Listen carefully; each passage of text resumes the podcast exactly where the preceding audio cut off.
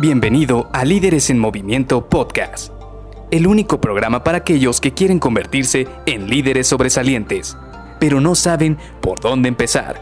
Te revelaremos los secretos mejor guardados que te ayudarán a triplicar los resultados de tu equipo. Con ustedes, su anfitrión, mentor en temas de liderazgo, CEO de Líderes en Movimiento y entrenador Pokémon que presume haber atrapado a todos en su Game Boy clásico, Luis García.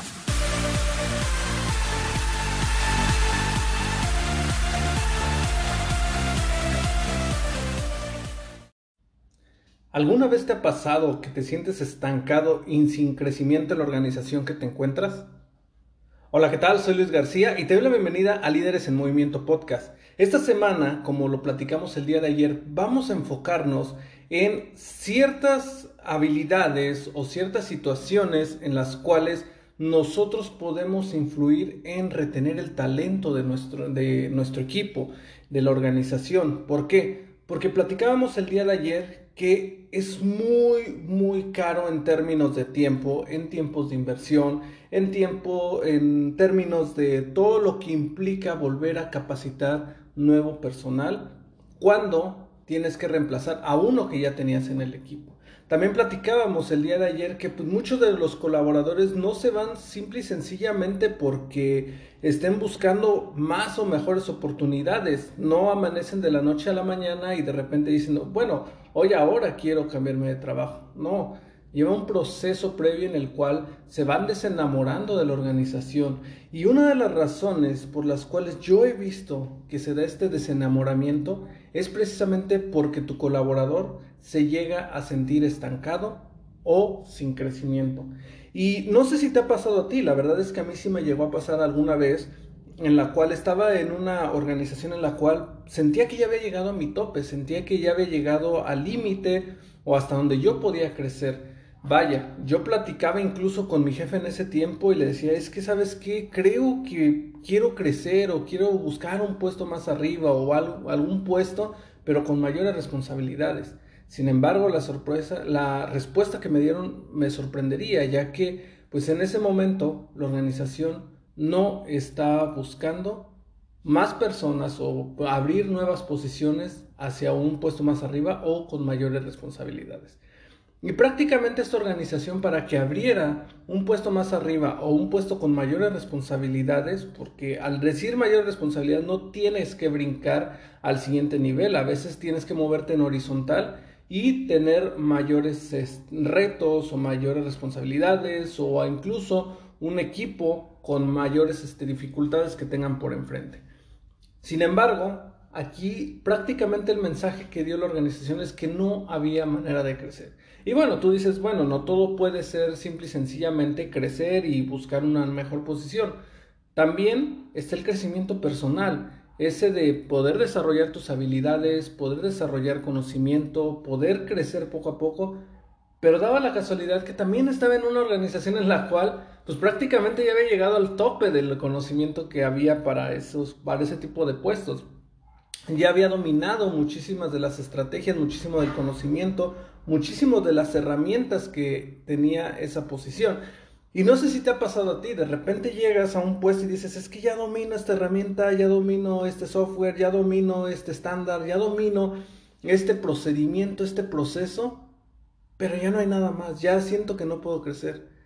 Pues bueno, aquí es responsabilidad del líder y más que nada de tu líder, porque precisamente él es quien está arriba de ti, él es el quien está como responsable de ti y él sabe tus inquietudes día con día o en todo caso, él debería saber cuáles son tus responsabilidades o retos actuales. Él debería estar al pendiente de ti, cuáles son tus expectativas, qué es lo que buscas lograr y en base a eso empezar a generar planes de desarrollo individuales. ¿Por qué? Porque yo, por ejemplo, lo que hago es que tengo sesiones uno a uno constantemente con mis colaboradores y eso me permite cerrar esas brechas de conocimiento con cada uno de ellos. De esta manera puedo saber cuáles son sus aspiraciones, qué es lo que están buscando, qué es en un futuro lo que quieren desarrollar y de esa manera voy a ir alineando poco a poco cuál es la visión que ellos tienen con lo que yo les puedo aportar.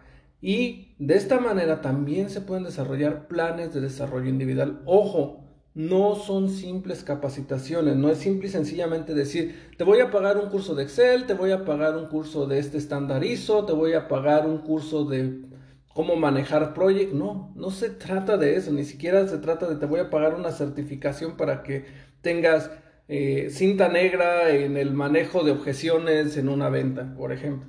No, sino simple y sencillamente tienes que conocer a tu colaborador, cuáles son sus expectativas a 2, 3, 5 años y en ese camino empezar a guiarlo para que el conocimiento que vaya aprendiendo esté alineado con esa meta que él está buscando. Obviamente tú también tienes tus metas como equipo, tú también sabes cuáles son las fortalezas y áreas de oportunidad de tu equipo, entonces tiene que haber un balance, no nada más lo vas a capacitar en las áreas que él quiere, sino también tiene que haber un balance y tienes que capacitarlo en esas áreas que le van a aportar mayor fortaleza a tu equipo. Y es ahí en esa búsqueda de balance en el cual tú empiezas a lograr grandes resultados, porque de una manera empiezas a mejorar las fortalezas de tu equipo y por otro lado también empiezas a poder lograr que tu colaborador se desempeñe, se desarrolle mejor y en un futuro pueda retener su talento.